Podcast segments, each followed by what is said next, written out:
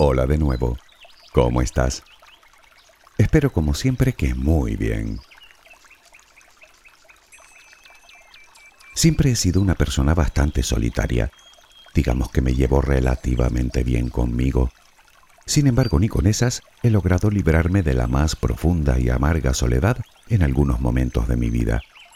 Y es que obviamente no es lo mismo la soledad voluntaria que la involuntaria, como tampoco es lo mismo estar solo que sentirse solo, lo que llaman soledad emocional, justo de lo que hablaremos hoy. No importa si estamos en un estadio lleno hasta la bandera, o en medio de la calle en hora punta, o con la familia, o con nuestra pareja, o en el trabajo, o en la escuela. Cuando nos sentimos solos, nos sentimos solos de verdad. Pero, ¿por qué nos sucede esto?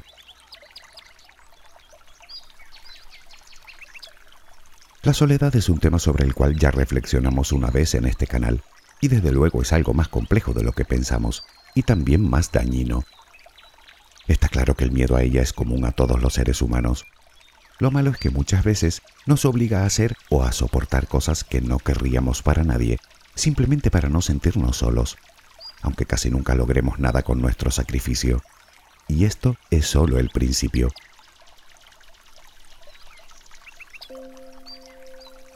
Cualquier caso, ese miedo visceral que nos produce está más que justificado. Y es que la naturaleza es muy sabia. No estamos hechos para estar solos, ni social ni emocionalmente. Por eso para nosotros la soledad es tan devastadora. Todo nuestro organismo se resiente y de qué manera ante una situación de este tipo. Y me refiero tanto a la parte física como a la emocional. Aún así tampoco es que la soledad tenga que ser una condena, si es lo que estabas pensando. Te lo digo yo. Uno solo tiene que comprender los mecanismos que nos llevan a sentirnos así y aprender a combatirla. ¿Se puede? Ya lo creo que se puede, y de eso doy fe. Como te decía, todo tiene su explicación. Somos seres humanos. Sé que no he descubierto la pólvora, pero decir ser humano implica muchas cosas de las que a veces no somos conscientes. Para empezar, somos productos de la evolución. Nuestro cerebro lleva impresos patrones tan antiguos como la vida. Arrastramos miedos que se remontan incluso a antes del origen mismo de los primates, entre los cuales se encuentra precisamente el miedo a la soledad. Quiero decir que somos por encima de todo seres gregarios, concebidos para vivir en manada. Como especie llevamos aquí todo lo más un par de cientos de miles de años, sin embargo, durante millones y millones de años, un sujeto que se quedaba aislado era un sujeto con escasas probabilidades de supervivencia, pues se convertía inmediatamente en una presa fácil para cualquier depredador. El mundo ha cambiado muchísimo desde entonces, y nosotros mucho más. Sin embargo, seguimos llevando esos mismos patrones en nuestro interior. Resulta que ahora estamos más conectados que nunca gracias a la tecnología, y aún así jamás nos habíamos sentido tan solos. Y es que no nos vale el simple contacto a través de una computadora, simplemente no nos satisface porque no cumple con nuestras necesidades, ya que lo que verdaderamente necesitamos es el contacto real con otros seres humanos. Todos necesitamos que nos abracen de vez en cuando, necesitamos mirar a los ojos, sentirnos validados, valorados, comprendidos, escuchados. Todos necesitamos sentir que importamos, y eso no lo ofrece ninguna red social, donde solo prevalece la imagen y la apariencia, mientras que las emociones y sentimientos se esconden para evitar ponerlos de manifiesto. De hecho, abusar de las redes sociales tiene más perjuicios que ventajas. Surgen las comparaciones y con ellas nuestro sentimiento de inferioridad y de baja autoestima lo que a su vez nos aboca a la presión de hacer un esfuerzo innecesario por parecer lo que no somos, mientras que la frustración va volviendo nuestra existencia más y más pequeñita. Hoy en día la soledad es un tema que empieza a preocupar muy seriamente y de hecho se está convirtiendo en un verdadero problema de salud pública. Algunos la llaman la gran epidemia silenciosa del siglo XXI tanto es así que el Reino Unido ya tiene su propio Ministerio de la Soledad. Y puede sonar a broma, pero de broma no tiene nada. Los efectos que tiene en nosotros la soledad emocional son muchos y muy variados, y todos muy negativos para un ser humano. Todo el mundo siente soledad en algún momento de su vida. Se distinguen fundamentalmente dos tipos, la soledad social y la soledad emocional.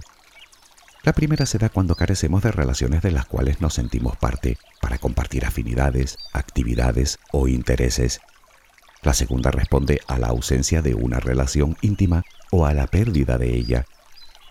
Aún así, la realidad es que nos podemos sentir solos por muchos motivos, no solo por una ruptura de pareja o por la pérdida de alguien muy cercano, o porque tenemos problemas para relacionarnos con los demás, quizá por falta de habilidades sociales, sino que también podemos sentirnos muy solos por una enfermedad de cierta gravedad, o por una adicción, o por dificultades económicas, o simplemente porque no nos sentimos valorados y comprendidos por nuestro entorno.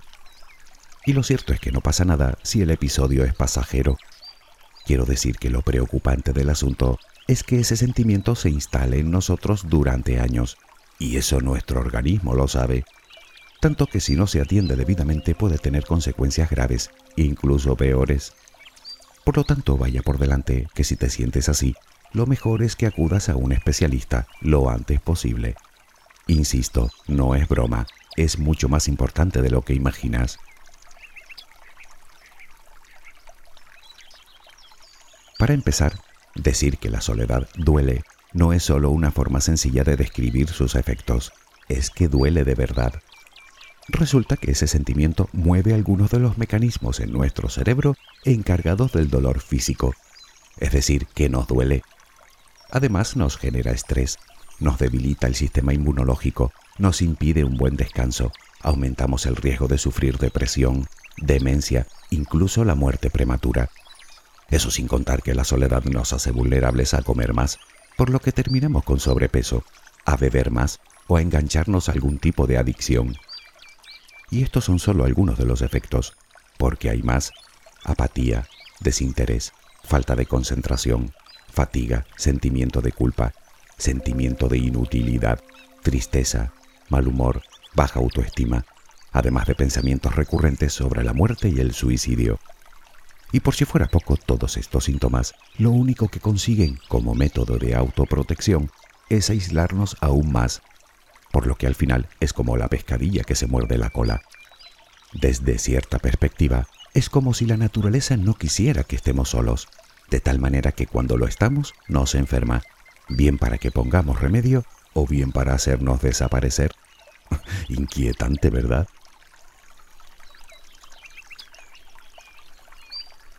En resumen, la soledad, cuando es involuntaria y dura demasiado, nos produce un gran sufrimiento. Nos angustia y nos afecta a nuestra salud, a nuestro comportamiento y a nuestro desempeño social, mermando considerablemente nuestra calidad de vida. Algunos lo comparan con un auténtico vacío existencial, y no es para menos. Por eso creo que no está de más insistir de nuevo en que si te sientes así, debes acudir a un o a una terapeuta cuanto antes ellos saben cómo tratar este problema tan común y te van a ayudar con toda seguridad. En cualquiera de los casos, existen muchas estrategias que podemos llevar a cabo para comenzar desde ya a luchar contra ese sentimiento. Puedes decirme que ningún psicólogo podrá hacer que tu círculo de amistades aumente o que vuelva esa persona que ya no está o muchas otras cosas. Sí, es cierto, pero en el fondo ese no es el problema. El problema es que la soledad emocional no es un estado físico, sino un estado mental, como la tristeza o la ansiedad. Y eso, como te dije antes, sí que tiene arreglo.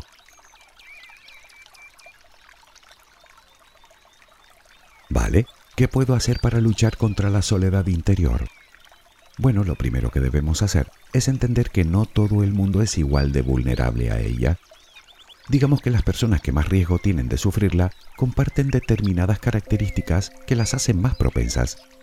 En general suelen ser personas tímidas, introvertidas, tendentes a la ansiedad y con cierta dificultad para relacionarse con los demás. Además, frecuentemente tienen una autoestima baja y llevan encima esa impresión de no sentirse ni reconocidas ni valoradas. Te digo esto porque comprenderás que si esos son nuestros puntos débiles, lo más lógico sería empezar por trabajar directamente en ellos. Ya, que no te he dicho nada nuevo. Vale, Dejémonos pues de generalidades y vayamos a lo práctico. ¿Qué puedo hacer? Bien, te dije que la soledad emocional es un estado mental, al igual que la ansiedad o la tristeza, y desde luego ninguna de ellas desaparecerá si no hacemos nada al respecto. Por otro lado, sabes que no podemos sanar si antes no aceptamos que estamos enfermos.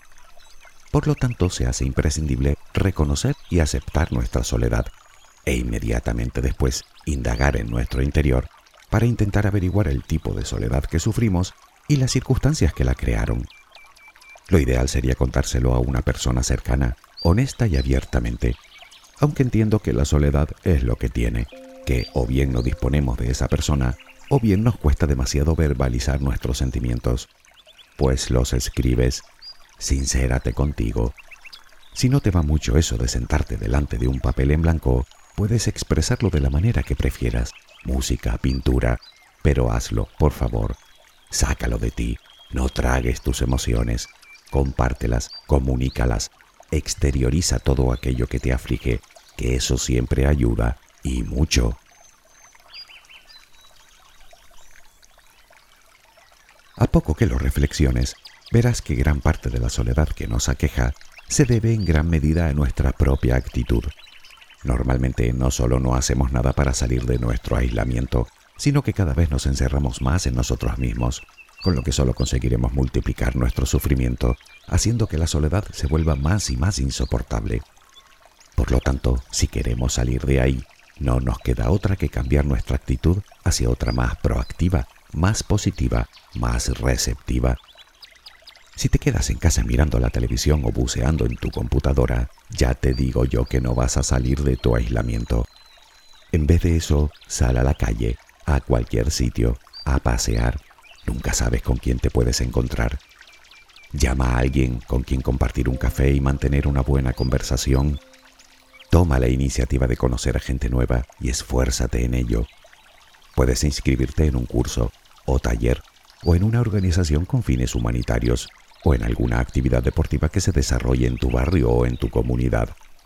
Hay por ahí muchísima gente con gustos, intereses, inquietudes, hábitos o modos de pensar similares a los tuyos. Búscalas y comienza a entablar nuevas relaciones, nuevos vínculos que te saquen de tu aislamiento. Naturalmente si te invitan a salir o a algún evento, nunca digas que no. En vez de eso, abre tu mente y disponte a vivir experiencias nuevas, que te enriquezcan y que te hagan crecer, y por supuesto que te ayuden a conocer a gente nueva en definitiva, haz cosas diferentes para que sucedan cosas diferentes. Puede que al principio te cueste, pero es normal. Insiste y verás que pronto hallarás círculos sociales seguros en los que te encuentres muy a gusto. Ya, que te da miedo. Bueno, eso también es normal. Sin embargo, cualquier especialista te dirá que la única manera de superar un miedo es enfrentándolo y no hay otra forma de conseguirlo que decidiendo hacerlo. Comprendo, saber esto no te sirve de nada. ¿Vale? Pues déjame que te dé un consejo que no falla nunca o casi nunca a la hora de acercarnos a alguien. La amabilidad. A nadie le gusta tener delante a gente excesivamente seria, o gruñona, o malhumorada, o intolerante. Sin embargo, a todos nos encanta la gente sencilla, afable y sonriente. La sonrisa es la clave. Nada atrae más a las personas que una sonrisa sincera. Además es terriblemente contagiosa, independientemente del estado en el que nos encontremos. Muestra siempre tu mejor versión y deja que sea la gente la que se acerque a ti. En otras palabras, déjate querer un poco por lo menos.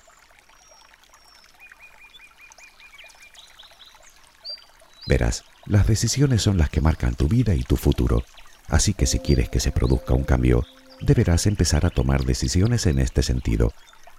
En el fondo se trata de cambiar nuestro enfoque mental, y una buena forma de hacerlo es cambiar la percepción que tenemos de la soledad, cambiar, digamos, la perspectiva.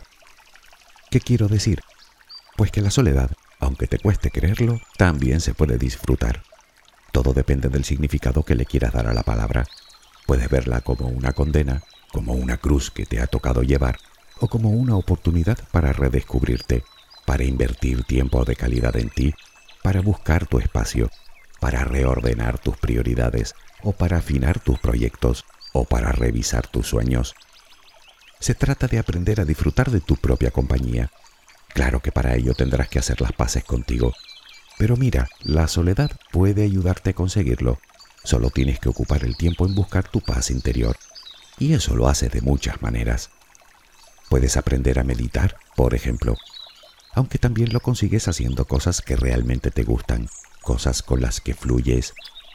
¿Sabías que hacer lo que nos apasiona tiene un montón de beneficios?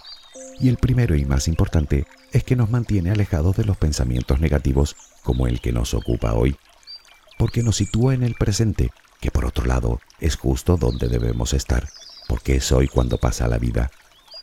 Mejora nuestro estado de ánimo aumenta nuestra autoestima y además activa la mente y mejora también nuestra concentración.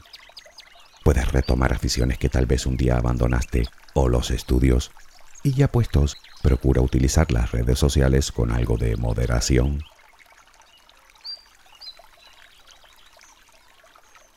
Algo que nos sienta de maravilla es cuidarnos, cuidar de nuestro cuerpo y de nuestra mente, Deja de vivir tanto para los demás y disponte a invertir también en ti, en tu salud, tanto física como emocional, en lograr tus objetivos, en perseguir y alcanzar tus sueños. ¿O es que tú no tienes derecho a eso? ¿Es que tú no tienes derecho a consentirte un poco de vez en cuando? ¿A vivir experiencias nuevas? ¿A premiarte? ¿A mimarte? ¿Quién lo dice? ¿La sociedad? ¿Tu entorno? ¿Tu pareja? ¿Tus hijos? ¿Tu jefe? ¿Tu cultura? Pamplinas. Y sabes perfectamente a lo que me refiero. No digo que te apartes de tus responsabilidades, ni que te conviertas en una persona egocéntrica y egoísta. Digo que tú también tienes todo el derecho del mundo a vivir y a ser feliz. Y esa, le pese a quien le pese, es una verdad incontestable. Sé que sigues teniendo miedo, pero sabes que yo también miedo al cambio, miedo al que dirán, miedo al fracaso. Pero si yo me dejara llevar por él, tú no estarías escuchando esto. Yo lo que hago es racionalizarlos un poco. Verás, por lo que respecta al miedo al cambio, estarás de acuerdo conmigo que a veces da mucho más miedo quedarse uno como está, por lo que tampoco es que perdamos demasiado. En cuanto al que dirán, bueno, van a decir de todos modos, te lo garantizo. Así que tampoco te preocupes demasiado por eso. Además, puedes no gustar a determinadas personas, pero te aseguro que alguien hay por ahí a quien sí le gustes. Y por lo del miedo al fracaso, es verdad que siempre corremos el riesgo de fracasar. Como se suele decir, lleva uno el no por delante. Pero en realidad, todo es cuestión de probabilidades, así que la probabilidad de que tengas éxito también existe, y la creamos como por arte de magia con solo intentarlo. Y déjame decirte algo más sobre el miedo. Siempre va a estar ahí. Es inherente a nosotros. Sin embargo, debes entender que solo el acto de enfrentarte a él se convierte en un auténtico triunfo. Te darás cuenta de tu propio valor y de que puedes hacerlo, por lo que tu autoestima aumentará considerablemente, al igual que la confianza que depositas en ti, simplemente porque te sentirás capaz. Además, ya que antes la nombraba, mi madre siempre me solía decir no siempre está el diablo detrás de la puerta.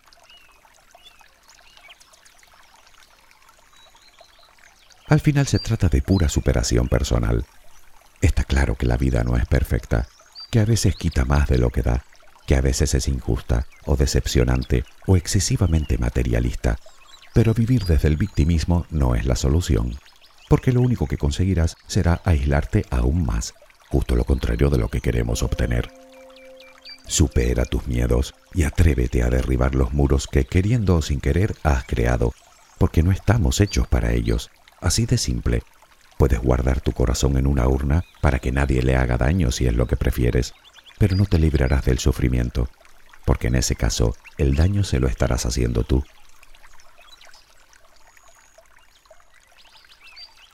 En este punto y para terminar, Supongo que habrás llegado a la conclusión de que todas las recomendaciones que hemos comentado a lo largo del audio nos llevan a un único destino, a querernos más. Y sabes lo que ocurre, ¿verdad? Que cuanto más nos queremos y nos respetamos, más nos quieren y nos respetan los demás. Y eso, mi querida amiga, mi querido amigo, es ley. ¿No crees que merece la pena arriesgarse un poquito? Espero que tengas una luminosa jornada. Hasta muy pronto.